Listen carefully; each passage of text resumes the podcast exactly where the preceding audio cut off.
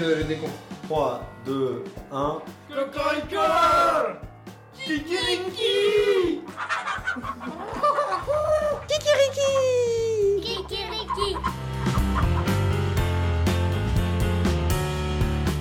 L'ensemble du parc nucléaire français est en voie de délabrement avancé, hein, puisque ce sont des réacteurs qui ont été construits dans les années euh, 70-80. Pas vraiment une surprise, plutôt une confirmation. Les centrales nucléaires vont jouer les prolongations. La ministre de l'Environnement y est favorable, à la condition que la sécurité soit garantie. Cette centrale de Fessenheim est-elle dangereuse? Des déchets qui resteront toxiques pendant plus de 100 000 ans. Il y a 10 ans, le Parlement a donc décidé d'enfouir profondément ces déchets. À Bure, dans la Meuse, le sous-sol serait creusé à 500 mètres de profondeur. Un réseau de 265 km de galeries pour stocker les colis de déchets. On est complètement passé, nous en France, à côté de la grande révolution de la transition énergétique et autres. hein.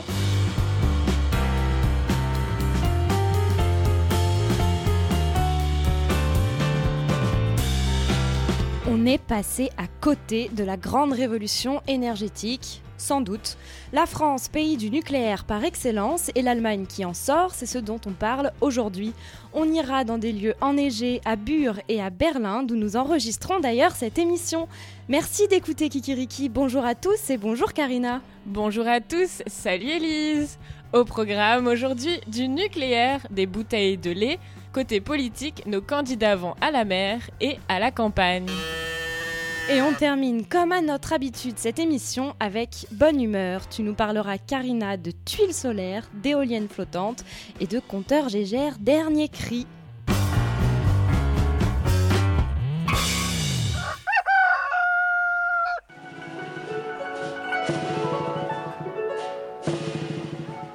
C'est le nouvel an chinois. Alors, une fois encore, bonne année à tous, mais surtout bonne année à nous, puisque c'est l'année du coq. Allez, on commence tout de suite avec quelques actualités vertes, Élise. Et tout d'abord, Karina, tu as dû entendre parler de ces nouvelles bouteilles de lait en plastique PET opaques. Si elles envahissent les supermarchés depuis quelques mois, c'est parce qu'elles sont peu coûteuses, mais selon l'association Zero Waste France, elles perturbent les chaînes de tri. Elles sont recyclées avec les autres bouteilles en plastique, mais si le pourcentage de PET opaque dépasse les 15%, des grumeaux se forment et perturbent le recyclage. Ségolène Royal, la ministre de l'Environnement, a annoncé début février vouloir instaurer un malus sur ces bouteilles pour que leur coût ne soit plus avantageux pour l'industrie alimentaire. Et comment on les reconnaît en magasin? Ce sont celles qui ont un bouchon vissé directement euh, et ne présentent pas d'opercule en aluminium. Elles sont aussi plus brillantes et plus fines. Yo tu du lait Yo tu du lait S'il y a pas de lait Plus fort On s'en va tous Ok, oui, il y a du lait ici. Hein? C'est bon. Puis, euh, puis as-tu des petits mots magiques, c'est? S'il vous plaît Voilà. C'était une publicité des producteurs de lait du Québec.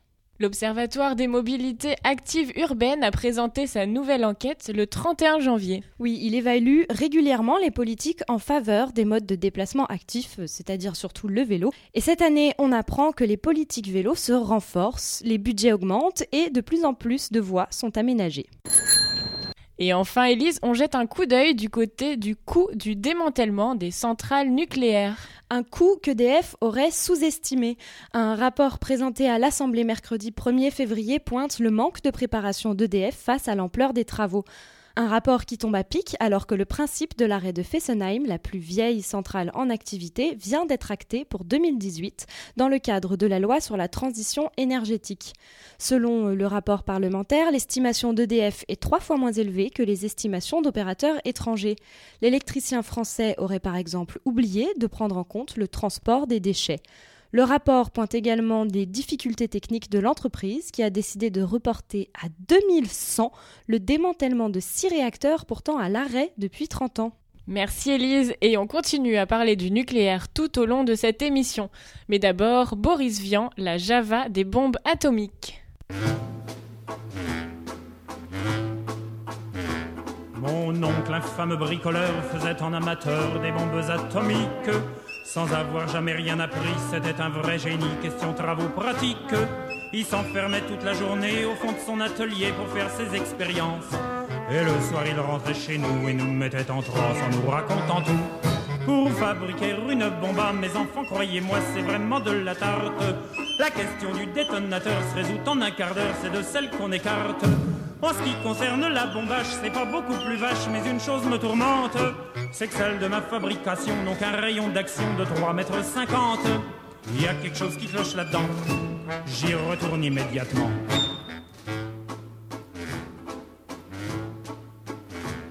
Il a bossé pendant des jours, tâchant avec amour d'améliorer le modèle. Quand il déjeunait avec nous, il dévorait d'un coup sa soupe au vermicelle. On voyait à son air féroce qu'il tombait sur un os, mais on n'osait rien dire. Et puis un soir, pendant leur repas, la tonton qui soupire et qui s'écrit comme ça. À mesure que je deviens vieux, je m'en aperçois mieux, j'ai le cerveau qui flanche. Soyons sérieux, disons le mot, c'est même plus un cerveau, c'est comme de la sauce blanche. Voilà des mois et des années que j'essaye d'augmenter la portée de ma bombe. Et je ne me suis pas rendu compte que la seule chose qui compte, c'est l'endroit où ce qu'elle tombe. Il y a quelque chose qui cloche là-dedans. J'y retourne immédiatement.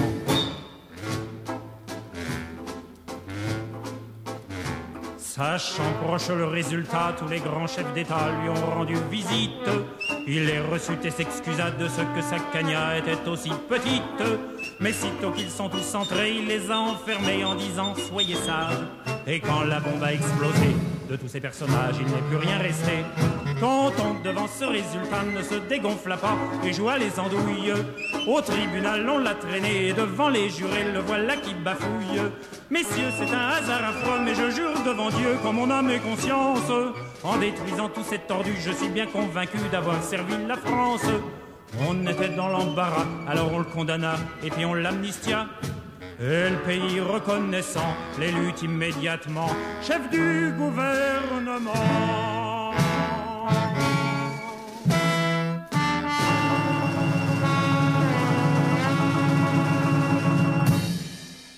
Kikiriki Qui fait quoi? Kikiriki, bah, c'est Rikiki, mais c'est chouette.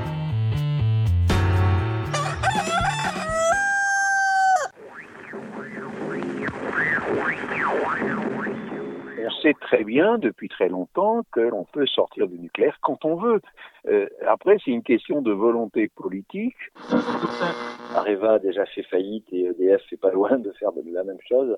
Et donc, euh, on voit pas trop comment ces réacteurs pourraient être entretenus ou réhabilités, rénovés et continuer à fonctionner. Il y a eu des tentatives pour recycler des déchets radioactifs dans le domaine public. Nous les avons euh, démasqués et obtenu euh, que ça ne se fasse pas. Mais devant la pression euh, des producteurs de ces déchets, la menace reste permanente. De nombreux réacteurs ont ces pièces qui peuvent euh, être défaillantes et causer un accident nucléaire.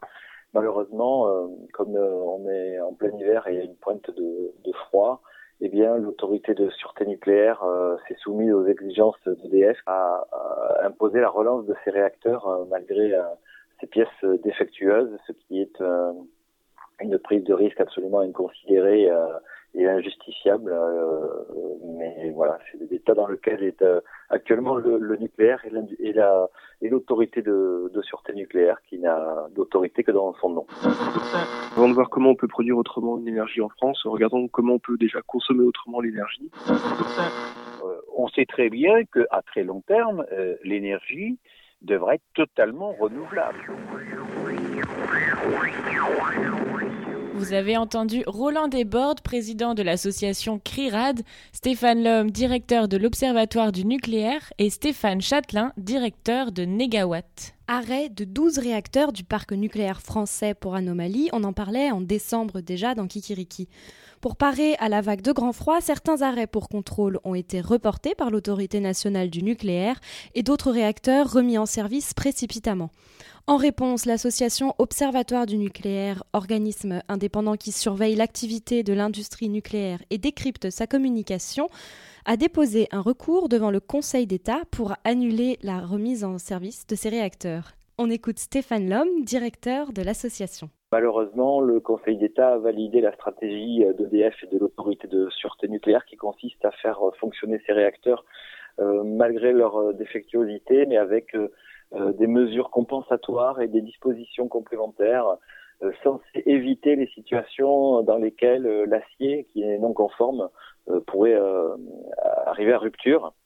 Et justement, ça fait partie de ce que nous avons dénoncé, c'est que c'est pas euh, cette façon de fonctionner dérogatoire, on va dire, euh, n'est pas euh, provisoire pour euh, quelques jours, euh, mais c'est bel et bien de manière permanente pour les années à venir que EDF entend exploiter ces réacteurs. la moindre des choses, même du point de vue pro-nucléaire, de d'avoir des réacteurs qui fonctionnent euh, en, avec des pièces euh, conformes. Alors ça nous inquiète bien sûr parce qu'on connaît tous la dangerosité d'un accident nucléaire. La dangerosité?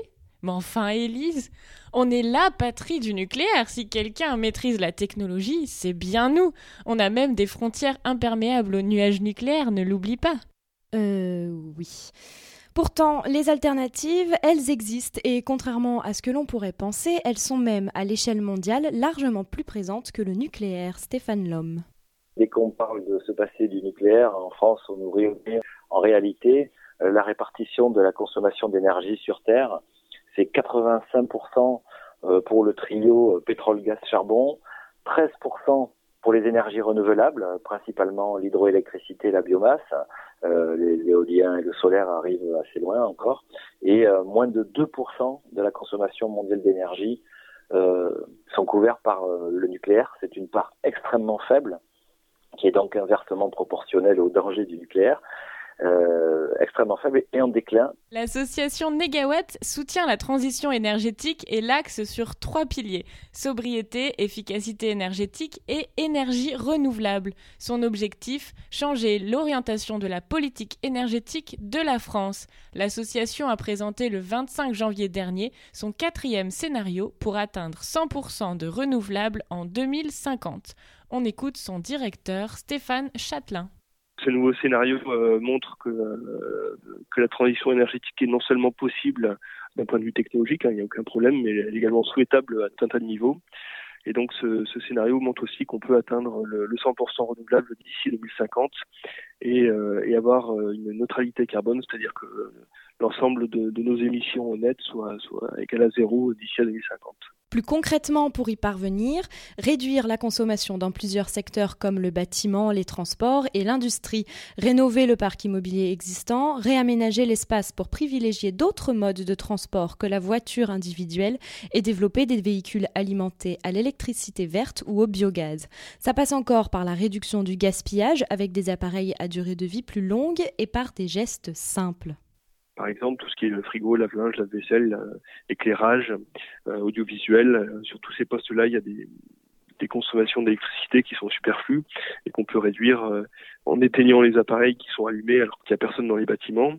Ça peut facilement représenter dans un immeuble de bureau un tiers des consommations, hein, ces, ces appareils qui servent absolument à rien. Ces alternatives seront nécessaires puisque le nucléaire est basé sur une ressource épuisable, l'uranium. Et aujourd'hui, si on parle de plus en plus de la sortie du nucléaire à cause des risques de cette énergie, rappelons d'une part que les centrales rejettent légalement des quantités importantes de produits radioactifs et chimiques dans l'environnement, notamment dans les rivières, comme le précise Stéphane Lhomme, directeur de l'association Observatoire du nucléaire. Rejets qui sont malheureusement euh, légaux, ce qui ne veut pas dire qu'ils ne sont pas nocifs pour l'environnement, bien au contraire. Et d'autre part, il faudra bien trouver une solution pour les déchets radioactifs que l'on a accumulés pendant toutes ces années. L'industrie nucléaire euh, cause des dommages très importants euh, à l'environnement. Alors évidemment, il y a la production de déchets radioactifs qui vont rester extrêmement dangereux pendant des centaines de milliers d'années. Effectivement. Et on part en France, dans l'Est, avec toi, Élise, à la découverte du projet de centre d'enfouissement des déchets nucléaires. Oui, je me suis donc rendue vendredi 27 janvier à Bure. Première destination de la journée, l'espace technologique de l'ANDRA, l'Agence nationale pour la gestion des déchets radioactifs. Et l'espace technologique, c'est un lieu ouvert au public qui présente le projet de centre de déchets radioactifs CIGEO. J'y avais rendez-vous avec Mathieu Saint-Louis, chargé de communication. CIGEO veut dire Centre industriel de stockage géologique. Alors ça concerne euh, qu'une partie des déchets radioactifs que l'Andra euh, doit gérer. il s'agit des déchets les plus radioactifs. Et c'est un projet de, stockage profond, donc à 500 mètres euh, de profondeur. Quand vous dites qu'une partie, j'ai lu que c'était en fait 3% des déchets, mais qui représentent 99% de la radioactivité. Pour l'instant, ils sont où ces déchets? Alors il y a quand même une bonne part de ces déchets qui existent hein, aujourd'hui et qui sont dans des entrepôts de surface principalement à La Hague, où vous avez euh, l'usine d'Areva qui, euh, qui, fait le retraitement, mais également, euh, selon les catégories de déchets, à Marcoule et Cadarache. Et c'est quoi l'intérêt de vouloir les enterrer plutôt que de les laisser en surface? Parce que c'est des déchets qui sont très radioactifs et radioactifs pour une période de temps très longue. En fait, il n'y a que la géologie qui permet d'avoir la stabilité nécessaire pour faire en sorte que ces éléments radioactifs perdent leur radioactivité, euh, qui soient un peu finalement pris dans, cette roche et euh, le, temps qu'ils vont prendre pour en sortir, pour ceux qui peuvent en sortir, eh ben, ça sera tellement un, temps très long qu'ils auront perdu leur radioactivité. Ici, on est dans ce qu'on appelle l'espace technologique. Est-ce qu'on peut visiter, faire un petit tour? Je vous en prie.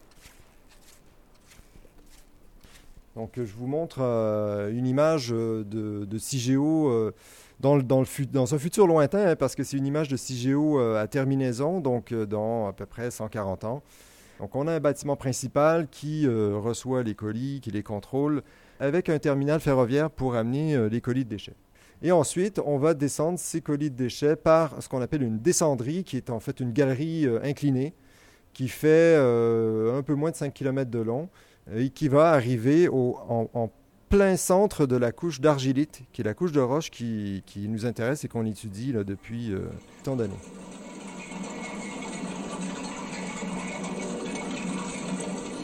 Alors, on doit, nous, euh, pour CIGEO, faire des analyses de sûreté. Et on doit pouvoir garantir que pendant au moins un million d'années, euh, et un million d'années étant bien largement suffisant, que ces éléments radioactifs, en tout cas du moins pour ceux qui qui peuvent se déplacer dans la roche, lorsqu'ils en sortiront, n'aient pas d'impact significatif sur l'environnement. Ah, c'est tout l'objectif d'un stockage profond. C'est bien faire en sorte que cette radioactivité-là n'ait pas d'impact à la surface. Pas d'impact significatif, ça veut dire euh, qu'il y aura forcément un impact même léger? Alors, euh, la radioactivité, il faut aussi euh, se, remettre dans le contexte, c'est un phénomène naturel euh, la radioactivité, on la mesure euh, en permanence dans l'environnement, il y en a partout. Chaque Français a une dose de radioactivité annuelle. Et, l'objectif, donc il y a des règles hein, qui sont fixées, et l'objectif c'est d'être bien en deçà de, cette dose naturelle qu'on se prend pour justement pas, euh, pas avoir d'impact supplémentaire de ce qu'on peut se prendre par année. L'Andra est indépendante des producteurs de déchets. Euh, et, au final, l'Andra n'a pas vraiment d'avis sur la poursuite ou l'arrêt du nucléaire. En fait, pour nous, ça ne change rien. Il y a des déchets à gérer et on va les gérer qu'on arrête ou qu'on poursuive le nucléaire. L'ouverture de CIGEO est prévue pour 2025 et son exploitation ne devrait être effective qu'en 2035. Mais c'est un projet qui est loin de faire l'unanimité, Élise. Oui, c'est un projet très controversé. Joint par téléphone, Roland Desbordes, président de l'association CRIRAD, qui veut dire Commission de recherche et d'information indépendante sur la radioactivité, est né à la suite de Tchernobyl, exprime ses doutes face à un tel centre d'enfouissement. Jusqu'à présent, tous les gens qui ont essayé d'enfouir que ce soit des déchets radioactifs ou autres, hein, euh, en profondeur, ont eu des ennuis. Voilà, donc il cite par exemple Stockamine en Alsace où sont enfouis des produits chimiques, le WIP aux États-Unis, premier site de stockage profond duquel s'est inspiré CIGEO et où il y a eu des fuites et un incendie, ou encore euh, l'infiltration d'eau en Allemagne à Hasse dans une mine de stockage.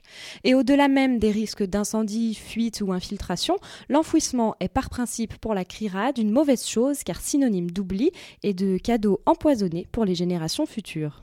On va cacher euh, des déchets là, sous le tapis, et un jour, euh, malheureusement, euh, nos arrière-petits-enfants tomberont dessus euh, alors qu'ils chercheront simplement de l'eau chaude. Alors, on essaye de faire, nous, nous faire croire pour ça que oui, mais si on s'est trompé, on pourra toujours revenir en arrière, etc. C'est totalement faux. On ne peut pas faire un stockage géologique, c'est-à-dire à 300, 400 mètres sous terre, qui soit en même temps réversible et irréversible, puisque par principe, en stockage en profondeur est irréversible. On a introduit cette notion de dire ah mais on pourra toujours revenir en arrière si on veut le décider. Non, c'est pas possible, c'est impossible. Pour Roland Desbordes, la priorité est de protéger ces déchets, notamment de les mettre à l'abri d'éventuels risques industriels ou terroristes. Selon lui, d'autres pistes pour le traitement des déchets mériteraient d'être plus étudiées. L'entreposage subsurface longue durée est une piste de recherche qui n'a pas été explorée à sa juste valeur, qui pour moi serait la solution d'attente et euh, qui malheureusement euh, n'a pas la faveur euh, des politiques et des exploitants parce que c'est reconnaître qu'on n'a pas de solution définitive, c'est une solution provisoire, d'accord, mais qui a la sûreté.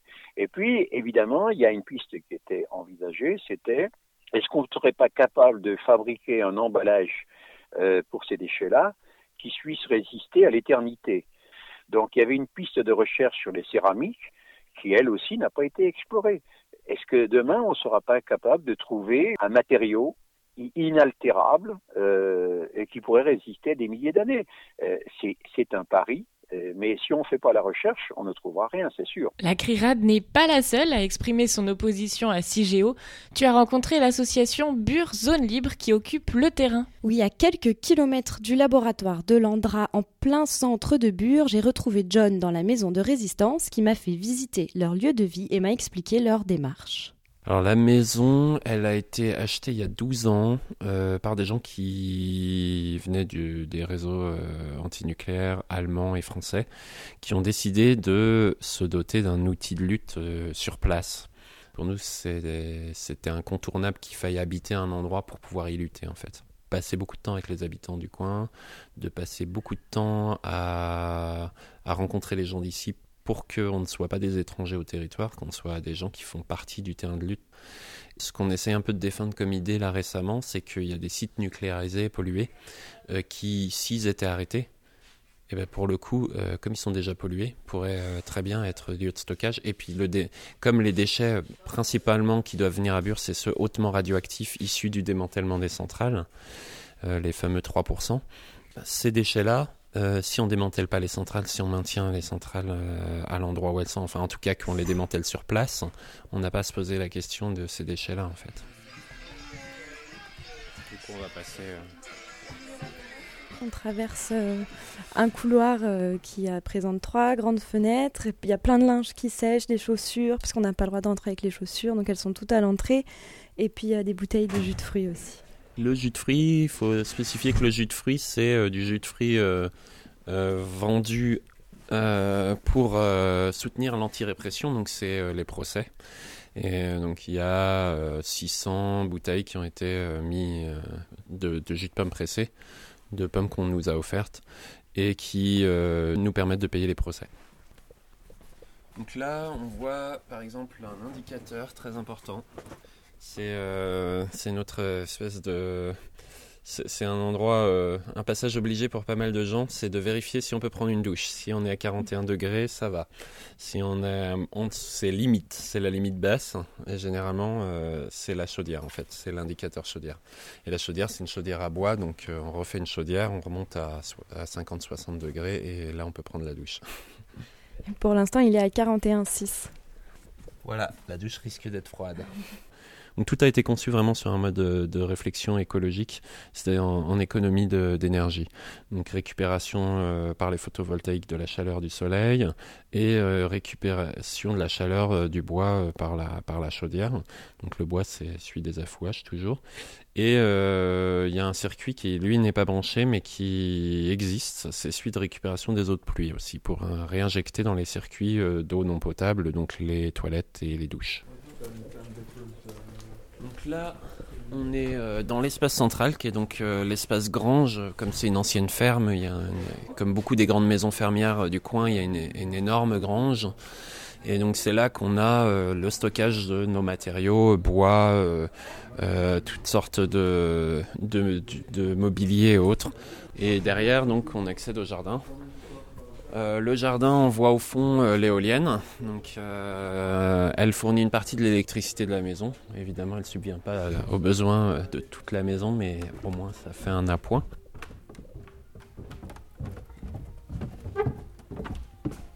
Aujourd'hui, la France est un peu prisonnière de, son, de son rôle de vitrine du nucléaire, avec la faillite d'Areva la difficulté que connaît le nucléaire, euh, la France se trouve un peu piégée. Elle est obligée de montrer qu'elle est toujours euh, en tête. Et donc, c'est la poubelle nucléaire qui, qui, est cruciale pour eux aujourd'hui. Parce que ça va être la première, après celle des États-Unis, à être réalisée, si vraiment elle arrive à son terme. CIGEO, le projet français, s'appuie énormément sur l'exemple américain jusqu'à ce qu'arrive l'accident.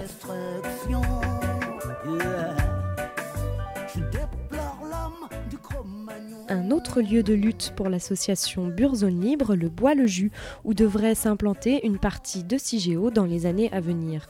Les militants veulent bloquer les travaux et squattent le bois, mais risquent d'en être prochainement expulsés. Et au Bois-le-Jus, je m'y suis rendue avec Colline, habitante de la maison depuis six mois. Il faut qu'on soit clair, supprimer les centrales nucléaires, les par des systèmes solaires,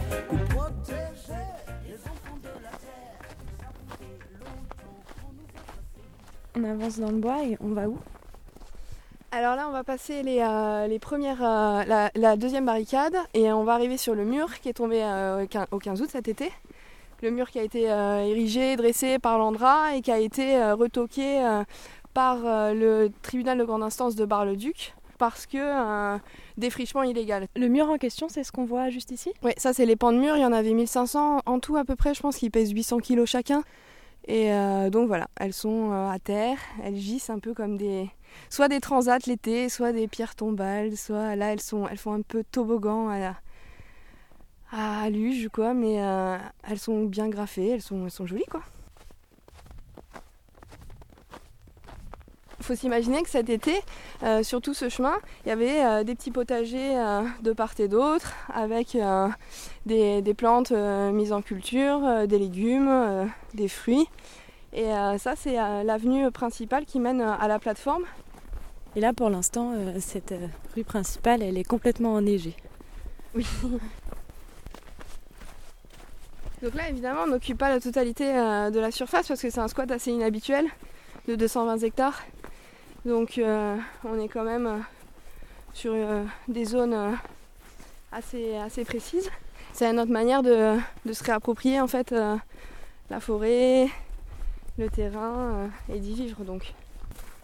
Vous luttez contre le, projet de centre de stockage de déchets nucléaires. Est-ce que plus généralement, vous êtes aussi engagé dans la lutte contre le nucléaire, pour la sortie du nucléaire? Ah bah, L'objectif de bloquer le centre de stockage, c'est de lutter contre la filière nucléaire. Empêcher que eux, ils proposent une solution factice, qui est l'enfouissement, qui leur permet en fait de vendre, euh, leurs produits en disant euh, qu'ils ont euh, la solution, qu'ils ont trouvé la solution. Nous, en bloquant la fin de la filière, donc le retraitement des déchets, on milite pour la sortie du nucléaire. Et les déchets déjà existants, est-ce que vous avez des idées d'autres solutions que l'enfouissement En tout cas, ce qui est sûr, c'est qu'eux, ils n'en ont pas. Puisque quand ils n'arrivent pas à mener à bien leur projet d'enfouissement, en général, ce qu'ils font, c'est qu'ils finissent par stocker en surface. Moi, j'ai l'impression que ce qu'ils cherchent, c'est à trouver une, solution à court terme. Et euh, c'est le même problème que pour tout le nucléaire, euh, c'est les malfaçons dans les matériaux utilisés, au-delà de leurs méthodes mafieuses euh, habituelles, communes, d'achat des consciences, d'évitement du débat public. On, ce qu'ils font, c'est incertain, c'est très peu sûr. Il y a plus de chances pour qu'il y ait un accident qu'il n'y en ait pas en fait. On va par là. Le plus gros risque avec ce centre, s'il était construit, c'est qu'il y ait une fuite, que la radioactivité se répande dans les sols Ah, il y a deux, il y a deux types d'accidents. Il y a l'incendie, une machine, un effondrement dans un tunnel qui provoque un incendie. Euh, donc les cheminées qui sont, euh, qu'il qui, qui est prévu d'installer dans la forêt communale de Mandran-Barrois, ça serait justement l'aération, le système d'aération pour éviter les surchauffes, et, et, etc. Par contre, s'il y avait un incendie, alors là, ça alimenterait euh, l'incendie par l'arrivée la, par d'oxygène et alors là, euh, c'est des catastrophes. Sinon, c'est effectivement à terme, euh, ça c'est le, le, le, danger qui pourrait arriver en premier, à terme, c'est qu'une fois que les, les fûts sont complètement dégradés, il reste plus que la couche géologique comme barrière, comme protection à la radioactivité. Et là, le risque, c'est l'infiltration euh, dans les nappes phréatiques qui alimente tout le bassin parisien. Donc il y aurait une pollution sur euh, un quart, euh, le quart nord-est de la France et le bassin parisien.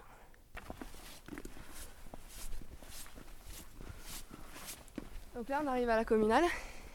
C'est la cabane la plus aboutie, la maisonnette à deux étages euh, qui a été construite de manière collective, ce qui lui donne du coup son apparence patchwork, parce que chacun y a mis un petit bout de son talent.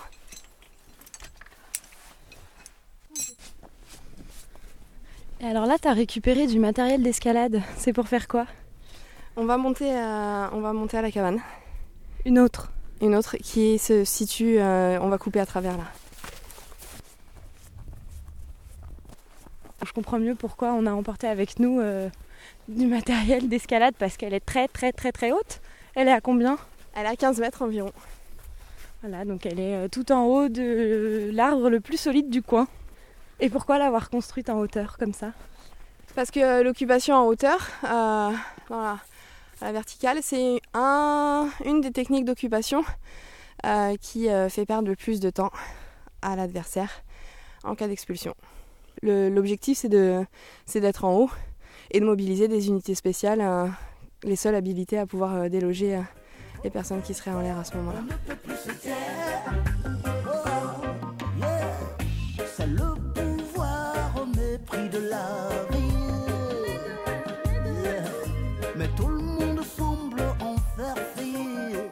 Alors Elise, si vous avez emporté du matériel, j'en déduis que vous êtes montée oui et non. En fait, Colline m'a montré comment faire, mais euh, je suis pas allée jusqu'en haut. Je suis montée à quelques mètres pour essayer.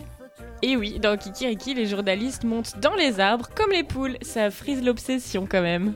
Merci Elise. Et le 18 février aura lieu une manifestation. Le rendez-vous est donné à Bure et le cortège se déplacera en direction du Bois-le-Jus. Kikiriki That sounds, that sounds funky. Et de l'autre côté de la frontière, comment ça se passe? On entend de drôles de rumeurs. L'Allemagne serait sortie du nucléaire. Pour compenser, elle aurait construit plein de centrales à charbon. Rien à faire de l'effet de serre, les Allemands. Et en plus, comme les énergies renouvelables ne produisent pas assez, ils nous achètent notre énergie nucléaire et nous font la morale sur Fessenheim. Mais quel culot Karina, tu t'es rendue au Bundestag à Berlin et tu allais leur dire deux mots aux Allemands. Et comment? D'abord, il faut préciser qu'au départ, Mme Merkel était pro-nucléaire. C'est le gouvernement d'avant, le gouvernement Schröder, qui avait décidé en 2000 de sortir du nucléaire. Merkel, à son arrivée au pouvoir, est revenue sur cette décision en prolongeant la durée de vie des centrales. Puis elle est re-revenue sur la sortie du nucléaire. Eh oui, en gros, après Fukushima et la vague de manifestations antinucléaires en Allemagne, elle a fait voter rapidement la sortie du nucléaire sous la pression de la rue. Les trois dernières, Isar 2, Neckar-Westheim 2 et Emsland, seront arrêtées en 2022. Allez, enfilez vos bas, votre cagoule et fermez bien votre manteau. Nous allons au bord de l'Ache-Pré, à côté du Brandenburger Tor. Je suis dans le hall du Bundestag. C'est ici qu'a été votée la 13e loi de modification de la loi du nucléaire, donc votée à la grande majorité.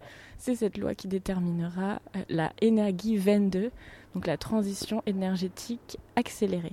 Je vais rencontrer Sylvia Cotting-Hull du Parti des Verts pour parler avec elle de la sortie du nucléaire. Alors, où en sommes-nous actuellement en Allemagne? Nous en sommes environ à la moitié. Sur les 17 centrales nucléaires que nous avions, 8 tournent encore. Sortir du nucléaire n'a rien de très compliqué. On arrête la centrale. De toute façon, toute centrale doit bien être arrêtée à un moment ou un autre. Et si la sécurité de la population nous tient à cœur, il vaut mieux commencer au plus tôt, parce qu'après 30 ans, les dysfonctionnements se font de plus en plus nombreux. Ensuite, il faut démanteler la centrale, organiser le dépôt des éléments radioactifs et des autres matériaux. C'est un travail de longue haleine sur une trentaine d'années. Mais pour l'arrêt de la centrale en soi, il suffit de débrancher la prise. En Allemagne, nous avons décidé en 2000 de sortir du nucléaire et d'étaler l'arrêt progressif des centrales sur 20 ans pour que l'économie, les utilisateurs et les prestataires puissent se réorganiser autour des alternatives.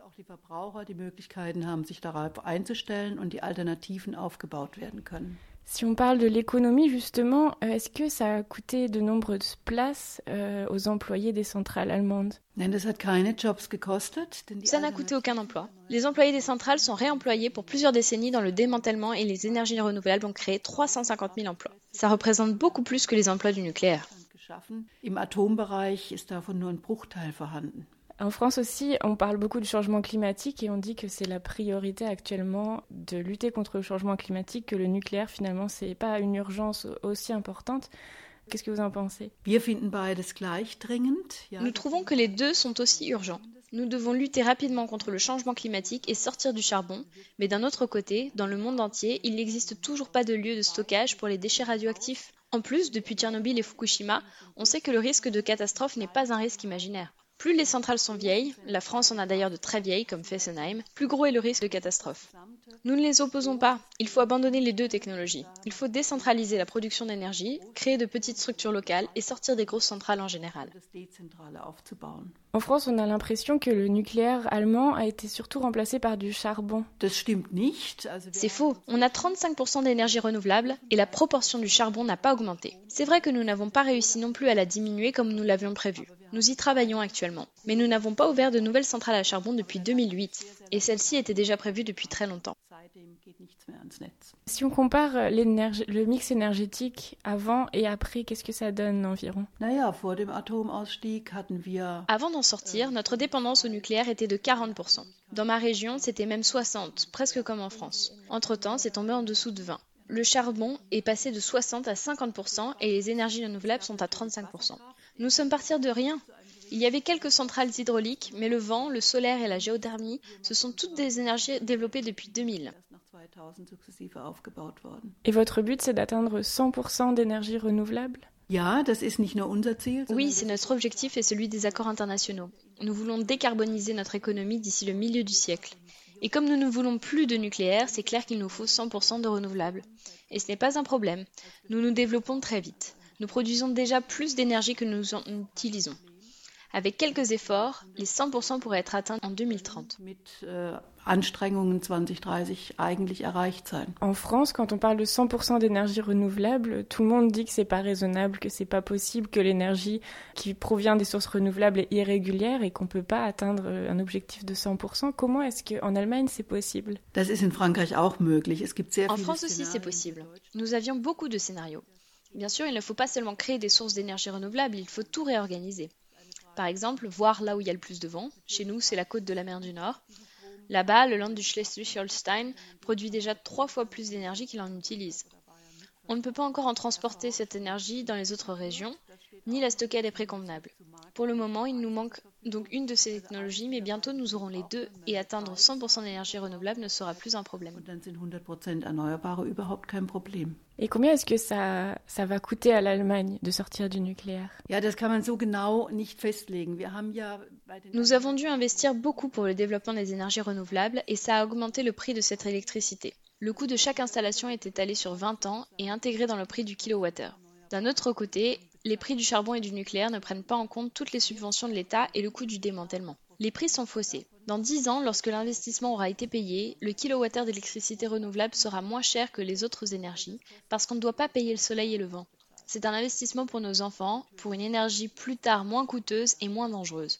Nous réfléchissons d'ailleurs à prélever ce coût sur les impôts plutôt que sur le prix pour ne pas avoir ce débat faussé. Si on prenait en compte toutes les subventions pour le charbon et le nucléaire, les énergies renouvelables seraient d'ailleurs déjà les moins chères. Qu'est-ce que vous conseillez à la France de faire pour, euh, pour pouvoir sortir du nucléaire sans refaire les mêmes erreurs?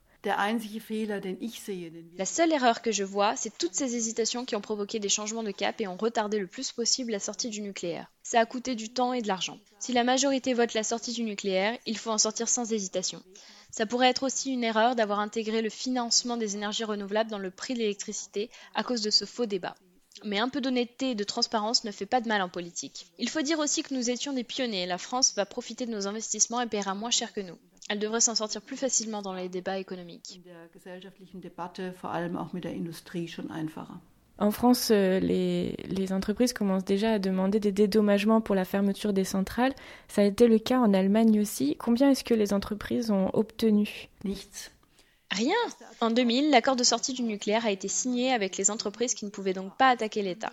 Maintenant, comme Mme Merkel a invalidé cet accord en prolongeant la durée de vie des centrales, puis en changeant d'avis après Fukushima, les entreprises ont porté plainte. Elles viennent juste de perdre ce procès auprès de la Cour constitutionnelle. Euh, en Allemagne, ça a duré 22 ans. En France, est-ce que vous pensez que 22 ans, c'est réaliste aussi? Oui, mais comme les centrales françaises sont pas mal plus vieilles, je dirais même qu'il faudrait aller plus vite. En Allemagne, il nous faut 6 mois pour construire 500 éoliennes. Cela veut dire que nous remplaçons deux centrales nucléaires par an en termes d'électricité. Je pense qu'en France, ce sera similaire. Also so ungefähr muss man rechnen. Wie lange dauert das, bis die Atomkraftwerke alle zuverlässig ersetzt sind? Und dann hat man die Zeit, die man für den Atomausstieg braucht. Vielen Dank. Donc si on fait le calcul, deux centrales par an, 58 réacteurs en France, 58 divisé par 2, ça nous fait 29 ans. 2017 plus 29, 2046. Bon, euh, j'imagine qu'on peut arrondir à 2050. Bref, quand la dernière centrale fermera, toi et moi, on s'approchera de la soixantaine. Oui, et on fêtera d'ailleurs probablement euh, cet exploit dans l'émission numéro 360 de Kikeriki que nous sommes fort en maths. Bon, attention, tout n'est pas rose non plus chez les Allemands. Le nord, très venteux, produit de l'énergie, le sud, très industriel, la consomme. Le problème, c'est qu'il n'y a pas encore de réseau suffisant pour transporter toute l'électricité du nord vers le sud. Il faut construire plus de lignes et plus de capacité de stockage.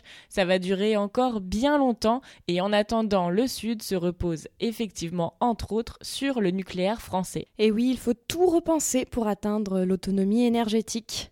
Et merci à Chloé Niterbul de nous avoir prêté sa douce voix.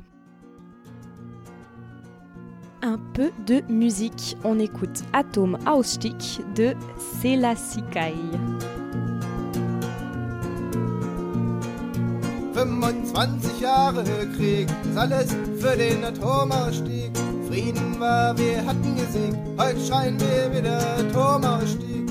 Frieden war, wir hatten gesiegt, heute schreien wir wieder Atomausstieg.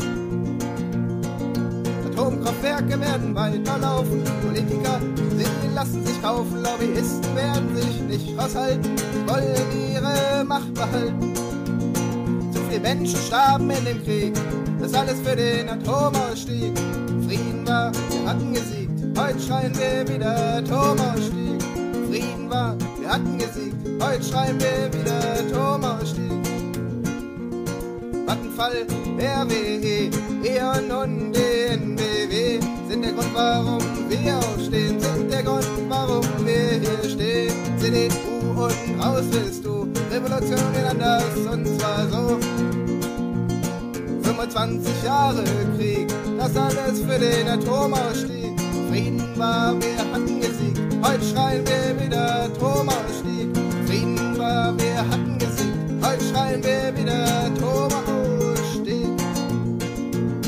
Je länger ein AKW laufen kann, desto mehr Störfälle häufen sich an. Ein Riesenexperiment vor deiner Tür, der Super-GAU, er wird riskiert. 25 Jahre Krieg, das alles für den Atomausstieg. Frieden war, wir hatten gesiegt, heute schreien wir wieder Atomausstieg. Frieden war, wir hatten gesiegt, heute schreien wir wieder Atomausstieg. Euh, Élise? Oui? Il fait moins 4 dehors. Ah, je crois que je vois où tu veux en venir. Tu préférais peut-être être à la plage, en lisière de jungle, sous quelques cocotiers, un soleil ardent. Oui Allez, embarque ton Kodak et la glacière avec les Mister Freeze, on y va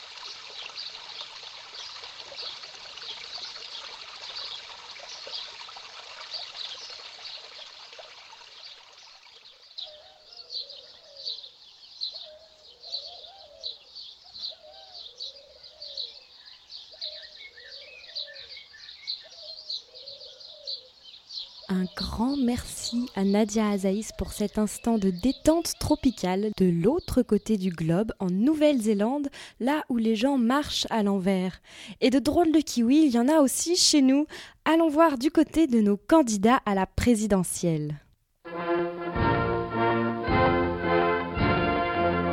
Moi, président de la République, je ne veux pas d'écologie punitive. Les moyens donnés à l'agriculture biologique sont complètement insuffisants. Il s'agit de donner une voix à la planète, c'est pas un problème de droite ou de gauche. Notre maison brûle. Et nous regardons ailleurs. Miracle au nom de la caille, du dindon et du Saint-Pigeon, on a parlé écologie. Le poulailler a voté, le coq de combat s'est fait plumer, le canard pompon a été adoubé. Si ça continue, on pondra bientôt des œufs bio dans la basse-cour de l'Élysée. Mais ne nous emballons pas, car depuis... Depuis... Depuis, on ne jacasse plus que de la poulette angora du chapon François. Ce que Karina essaye de dire, je crois, c'est qu'on a pas mal parlé d'écologie pendant la primaire de la gauche, mais depuis, c'est un peu le silence radio.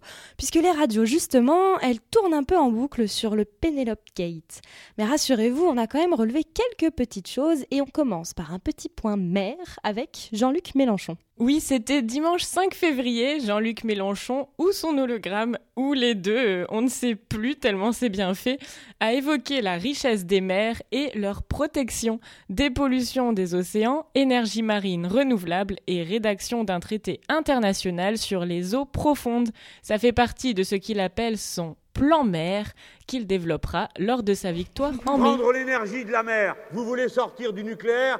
Vous ne pouvez pas le faire en éteignant la lumière, vous le savez comme moi. Par conséquent, il faudra construire et fabriquer des énergies. Il nous faut 100% d'énergie renouvelable. Et pour ça, nous avons dans la mer une réserve immense. Elle contient 75 fois toute l'énergie dont nous avons besoin sur Terre. Par conséquent, il n'y a pas d'autre limite que notre capacité à investir. Il n'y a pas d'autre limite que notre capacité à inventer, à installer des machines éoliennes, hydroliennes, 75 fois, c'est très précis quand même. Allez, on fait un tour à droite à présent avec Ramayad. En campagne, elle s'est rendue dans la Somme où elle s'est engagée pour une agriculture paysanne auprès du réseau AMAP. La candidate veut réorienter l'agriculture vers une exploitation plus respectueuse de l'environnement et privilégier les circuits courts. Salade de fruits, jolie, jolie, jolie. Un conseil, madame, un conseil, monsieur. Mangez, mangez sain, mangez frais, mangez des tomates.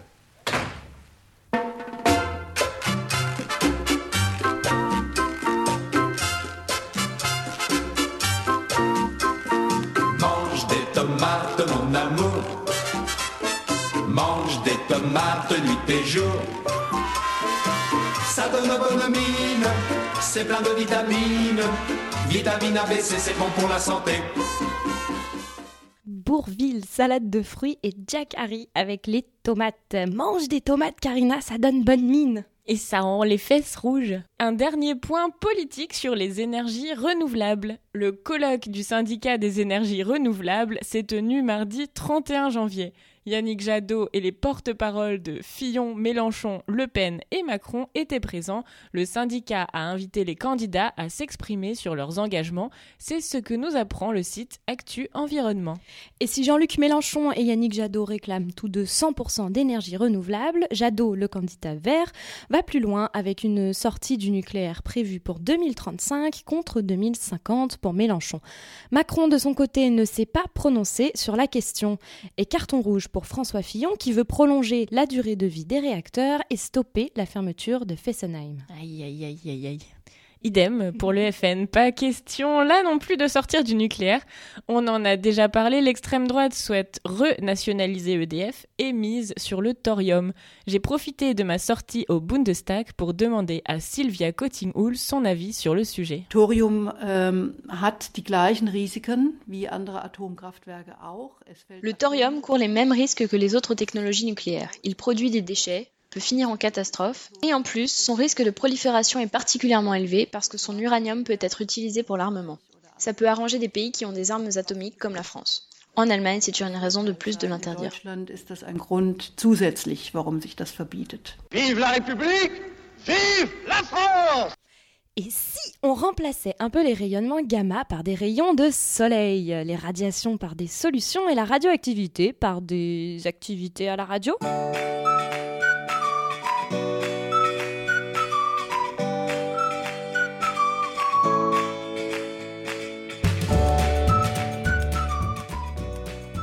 Commençons d'abord par réduire notre consommation de nucléaire. Économiser à la maison 12% d'énergie, soit 200 euros d'économie en un an et 1400 tonnes de CO2, cap ou pas cap?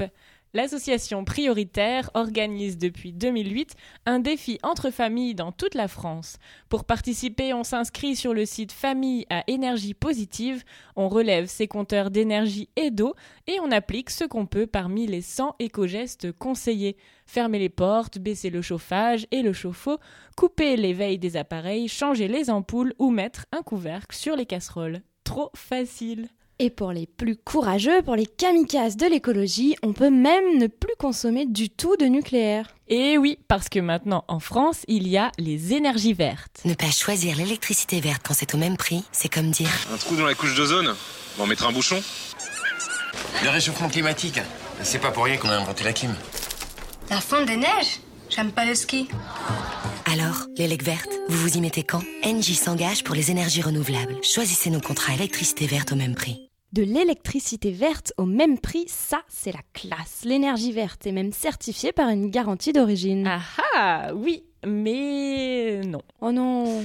Figure-toi que la garantie d'origine ne garantit pas qu'Engie achète vraiment de l'énergie verte. C'est fou, non? C'est assez surprenant en tout cas. En fait, on peut acheter d'un côté l'énergie du marché, donc d'EDF, qu'on appelle énergie grise comme elle est à 80% nucléaire, et de l'autre côté un certificat d'origine à un producteur d'électricité verte. On ne lui achète pas son électricité, on lui achète seulement son certificat. Ce n'est pas du tout le même prix. Enercop, fournisseur d'énergie qui pour le coup achète vraiment 100% d'énergie verte à des producteurs indépendants, dénonce ce système de garantie d'origine.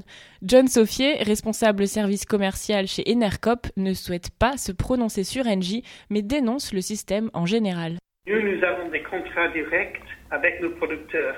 Et voilà, on est très content philosophiquement de notre démarche. Si on achète à 40 euros le mégawattheure, c'est tout cet argent qui va vers euh, le producteur. Et si, si on achète sur le marché, on achète une garantie d'origine qui coûte un, euro, bah, c'est juste un euro qui, qui, est, qui est pour les pour l'électricité verte.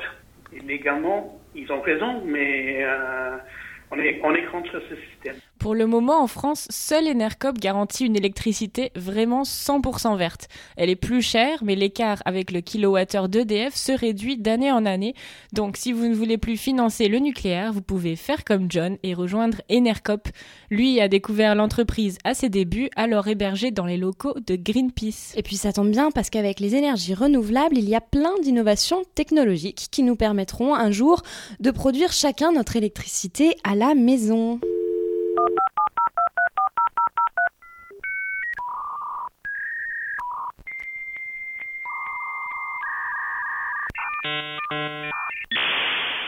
Pour Emilien Simoneau, technologie officer chez Inno Energy et spécialiste des énergies renouvelables, 100% d'électricité verte, techniquement, c'est tout à fait possible, à condition d'améliorer le stockage. Il y a d'ailleurs plein de révolutions chez les geeks du renouvelable, comme euh, l'éolien flottant, plus besoin d'une longue tour à ancrer quelque part en profondeur. Avec l'éolien flottant, on produit de l'électricité n'importe où en mer, peu importe la profondeur. Ça en fait de la place. Selon Emilien, la révolution de l'éolien flottant est en route, tout comme celle du photovoltaïque intégré au bâtiment. Le concept, en fait, c'est développer des, matériaux de construction qui aient eux-mêmes, en tant que matériaux, donc des propriétés de production d'énergie. On parle par exemple des tuiles, des tuiles photovoltaïques, euh, des fenêtres photovoltaïques. On, peut aussi parler de euh, revêtements photovoltaïques flexibles, donc basés sur des technologies euh, de couches fines, puissent s'apposer sur des surfaces.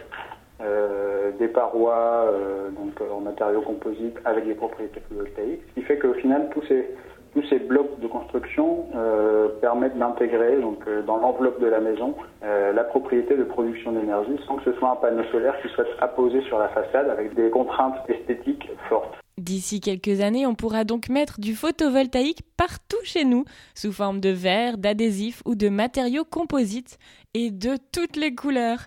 Imagine, Elise, le sentiment qu'on doit avoir quand on débranche enfin sa ligne EDF. Ah. Et ce n'est pas tout. Sais-tu qu'avec un petit coup de pouce, tu peux fabriquer ton propre compteur Gégère pour mesurer la radioactivité? Même moi, parce que moi je suis pas du tout bricoleuse. Même toi, Elise. Rolf Dieter Klein, électrotechnicien allemand, a inventé une appli Radioactivity Counter qui transforme ton smartphone en détecteur de radioactivité. Il a eu l'idée après Fukushima, la catastrophe avait provoqué une pénurie de compteurs Gégère, impossible de mesurer son exposition aux nuages radioactifs. Il s'est alors aperçu que les appareils photo de nos smartphones avaient des propriétés similaires. Le capteur de la caméra du téléphone réagit aux photons de la lumière. Les photons sont des rayonnements radiomagnétiques, tout comme les rayonnements gamma qui sont radioactifs. Donc le capteur du smartphone peut mesurer la radioactivité. Pour cela, il faut protéger l'œil de la caméra de la lumière avec du scotch ou de l'alu. Alors on peut voir si la radioactivité est particulièrement élevée. Bon, pour le moment, à cause de la capacité des batteries, le téléphone ne peut pas mesurer la radioactivité en continu. On peut le laisser activer une trentaine de minutes. La sensibilité diffère aussi d'un téléphone à l'autre. Les anciens avec moins de pixels sont souvent les plus précis. Et maintenant, l'équipe travaille à la collecte de toutes les données de mesure pour pouvoir cartographier les déplacements des masses radioactives. Avec le Land Baden-Württemberg, ils expérimentent aussi une alerte pour informer la population en cas de danger. Et donc euh, Rolf Dieter Klein s'amuse à mesurer la radioactivité partout autour de lui. Exactement, c'est comme ça qu'il a pu constater des pics dans les avions ou lors des radiographies à l'hôpital. Il paraît que certaines litières de chats et les noix du Brésil émettent aussi de faibles rayonnements. Peut-être que nos auditeurs pourront enquêter sur le sujet.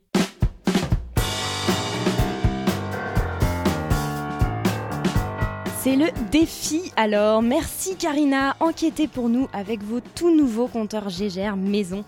C'est la fin de cette émission. Merci à tous de nous avoir écoutés. Merci à nos voix du jour, Chloé Nitterbul et l'irremplaçable Louis Belin. Côté musique, on a écouté aujourd'hui Boris Vian, la Java des bombes atomiques, commandant Simi Hall avec Nucléaire dans le reportage et Atom Ausstieg de Selassie Kai. Un grand merci aussi à Nadia Azaïs pour sa balade new-zélandaise. Rendez-vous sur les réseaux sociaux et sur notre site internet kikiriki.fr. Partagez cette émission avec tous vos amis si elle vous a plu, ou vos ennemis si vous ne l'aimez pas. On a besoin de vous pour continuer à grandir. On se retrouve mi-mars pour une émission sur l'eau. Enfin, sur l'eau, nous on sera sur la terre ferme, mais on vous parlera de l'eau que vous buvez. Ce magazine environnement a été réalisé avec de l'électricité renouvelable à pied, à vélo et en transport en commun. Les journalistes ont été nourris localement, sans colorants, pesticides ni conservateurs. On a mangé de la currywurst bio et vegan. de la currywurst vegan. En plus, je crois que ça existe. ça existe. Salut à tous et à bientôt dans...